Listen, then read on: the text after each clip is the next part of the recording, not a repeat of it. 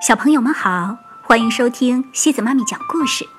今天西子妈咪给大家带来的故事叫《贝贝熊故事系列之小霸王》。小朋友们，你们在生活中有遇到过小霸王吗？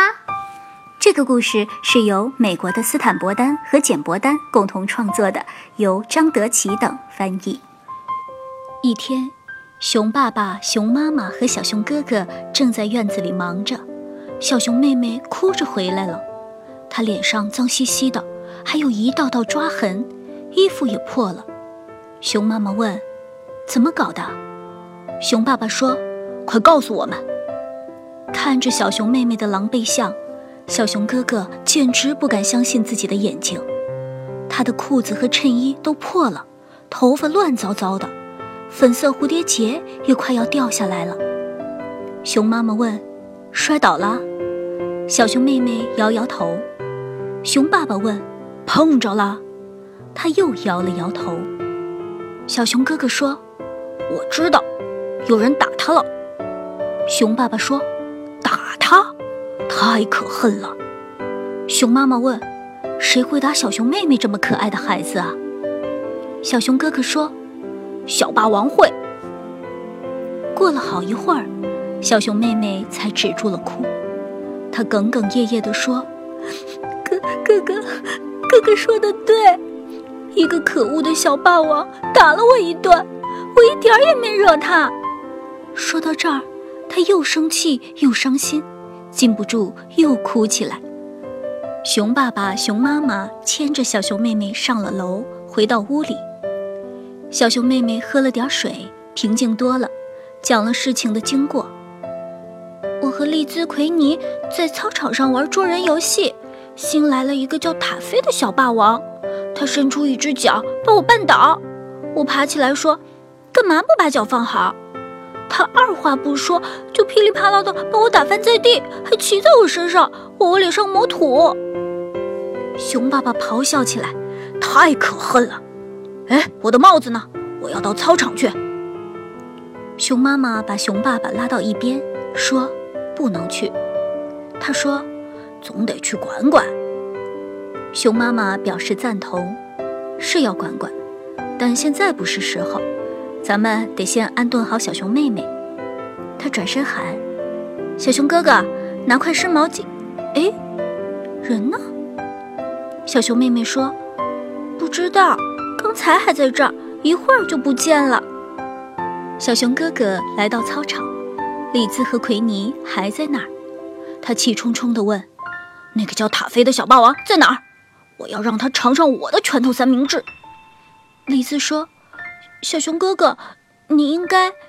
他大吼起来：“别怕打小报告，只要告诉我他在哪儿，就没你们的事儿了。”李兹耸耸肩，指了指厕所的方向，但那儿什么人也没有，只有一个小女孩。正从女厕所出来，但是，慢着，瞧，这个小女孩穿着一件 T 恤衫，上面清楚的印着“塔菲”。小熊哥哥问：“你就是塔菲？”他说：“是又怎么样？想找茬吗？”小熊哥哥说：“可，可你是个女孩。”塔菲说：“你想我是什么？茄子？”小熊哥哥一下子愣在了那儿，那个他想美美收拾一顿的小霸王，竟然是个女孩，还是个小女孩，而且比小熊妹妹还小一点儿。丽兹和奎尼也凑了过来，塔菲猜到小熊哥哥是谁了，说：“嘿，你一定是粉蝴蝶结小姐的哥哥啦！他没有礼貌，所以我教训了他一下，怎么？”想报仇吗？小熊哥哥是想报仇，但是他不愿动手打女孩，那样做他也成了小霸王了。他只好强压着怒火转身走了。塔菲嚷道：“胆小鬼，和你妹妹一样！”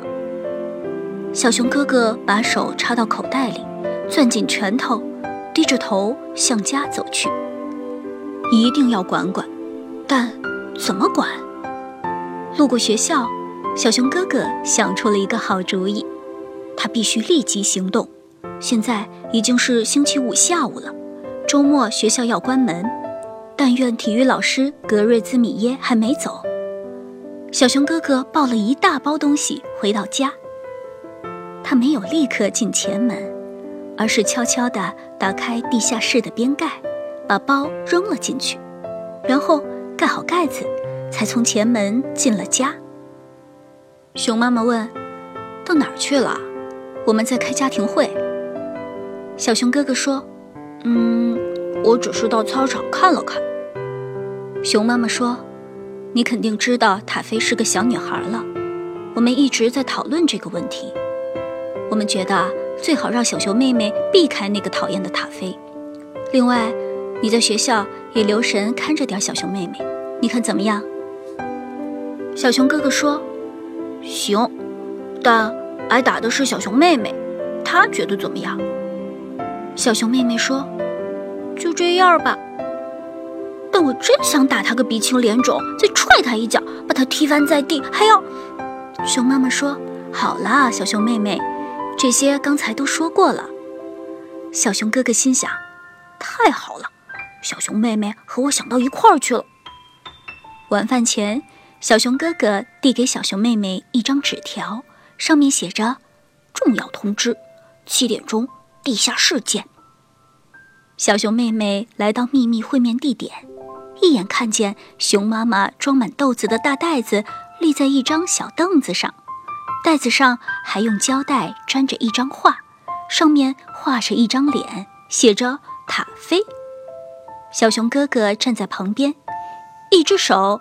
抱着从学校带回的袋子，另一只手还拿着一本书。小熊妹妹问：“这是干什么？”小熊哥哥说：“对付塔菲的，你不会再挨打了。”小熊妹妹说：“太好了。”小熊哥哥说：“妈妈的豆袋是拳击袋。”小熊妹妹说：“把它当成塔菲，太棒了。”说着，对准豆袋狠狠地打了一拳。小熊哥哥说：“打得不错。”小熊妹妹问：“另一个袋子里是什么？”小熊哥哥说：“拳击手套。瞧，这儿还有一本书，书名是《防身术》。”小熊妹妹问：“从哪儿弄来的？”“从格瑞兹米耶先生那里借来的。我告诉他，我的朋友被一个小霸王欺负了，们只能这个周末用，星期一早晨就要还给他。”小熊妹妹说：“那还等什么？开始吧！”小熊妹妹的防身术学得很快，在小熊哥哥的指导下，她学会了左击、右勾拳、左勾拳、上勾拳，还学会了闪避。她把妈妈的豆袋儿击得粉碎。星期一早晨，小熊哥哥说：“这个周末你学了不少东西，但还有一点很重要。”你一定要记住，要尽量躲着塔菲。那个小东西挺厉害的，他还想对付我呢。小熊妹妹说：“不会忘的。”下巴挨了他一圈，这会儿还疼呢。星期一整整一天，小熊妹妹都躲开了塔菲。星期二也躲开了。星期三课间休息，塔菲又开始干坏事了。他正用石头砸一只还不会飞的小鸟，小熊妹妹忍无可忍，大喊：“住手！你这个坏蛋，会把小鸟打伤的。”塔菲说：“哈，这不是粉色蝴蝶结小姐吗？知道吗？我更想打伤你。”他握着拳头朝小熊妹妹猛冲过来，但小熊妹妹早有防备。她伸出左拳准备迎战，抬起右拳护着下巴。